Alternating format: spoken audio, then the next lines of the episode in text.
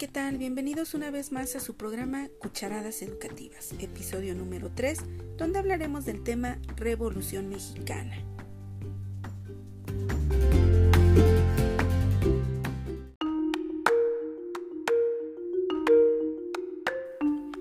Antes de empezar, es importante que reconozcamos que la Revolución Mexicana fue un periodo de intensos cambios políticos, sociales y culturales, que comenzó en 1910 y continuó hasta 1920 con el periodo conocido como el presidencialismo.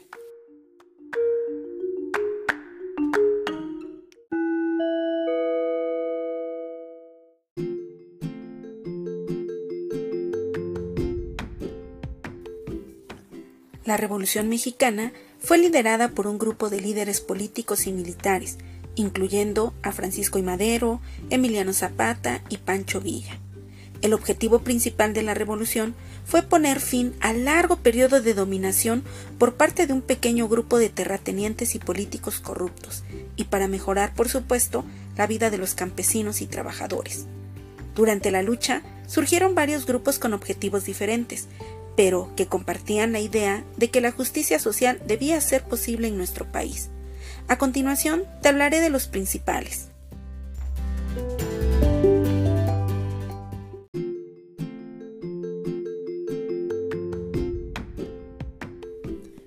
Los villistas. Su ejército estaba conformado principalmente por rancheros, mineros, campesinos, vaqueros y ferrocarrileros. Eran seguidores del líder revolucionario mexicano Pancho Villa, cuyo nombre verdadero era Doroteo Arango. Francisco Villa fue un líder campesino y militar que luchó contra el gobierno mexicano durante la Revolución Mexicana. A menudo se le describe como un Robin Hood de la Revolución, ya que se decía que robaba a los ricos para darle a los pobres. Los villistas se unieron a Villa en su lucha contra el gobierno y los terratenientes ricos. Lucharon en varias batallas importantes durante la Revolución, incluyendo la famosa batalla de Celaya en 1915. Aunque Villa y los villistas tuvieron algunos éxitos militares, finalmente fueron derrotados por el ejército mexicano y sus seguidores se dispersaron. Sin embargo, Villa sigue siendo una figura popular en México y su legado sigue siendo objeto de debate entre los historiadores.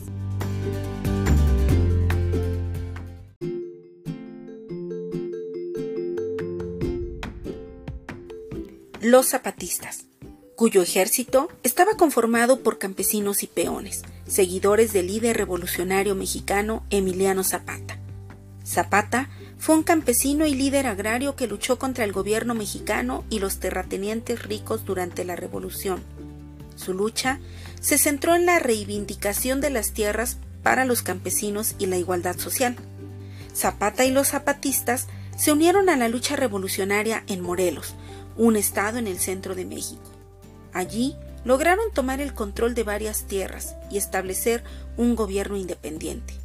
Su lema era Tierra y Libertad, reflejando su lucha por la reforma agraria.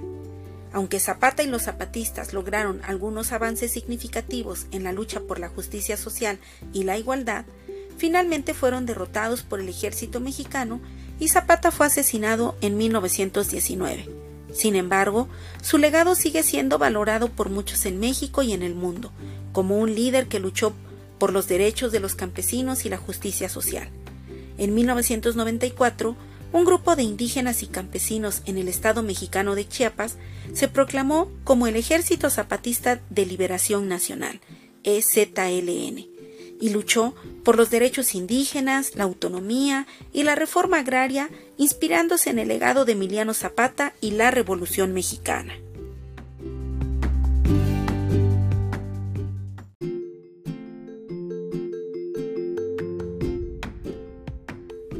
Los constitucionalistas, conformados principalmente por gente de clase media y varios empresarios intelectuales eran seguidores del gobierno de Venustiano Carranza.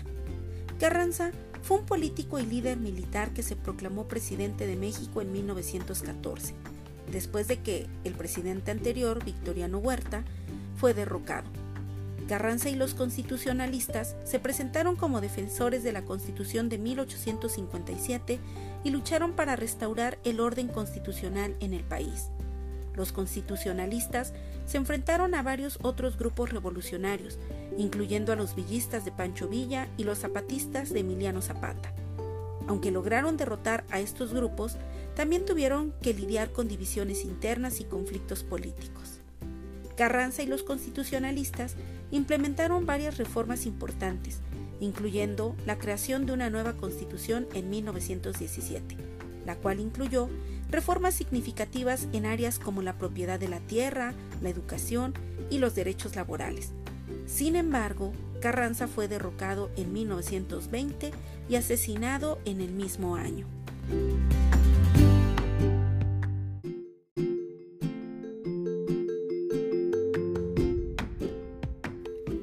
Aunque la Revolución mexicana logró algunos avances significativos en la lucha por la justicia social y la igualdad, no se lograron todos los objetivos de los líderes revolucionarios y muchos problemas como la desigualdad económica y la discriminación persisten hasta el día de hoy.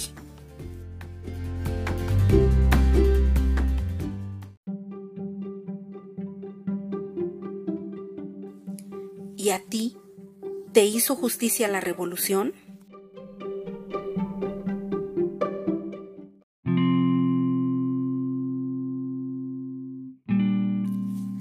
Muchas gracias por escucharnos, esto ha sido todo por hoy y nos escuchamos en el siguiente episodio de Cucharadas Educativas.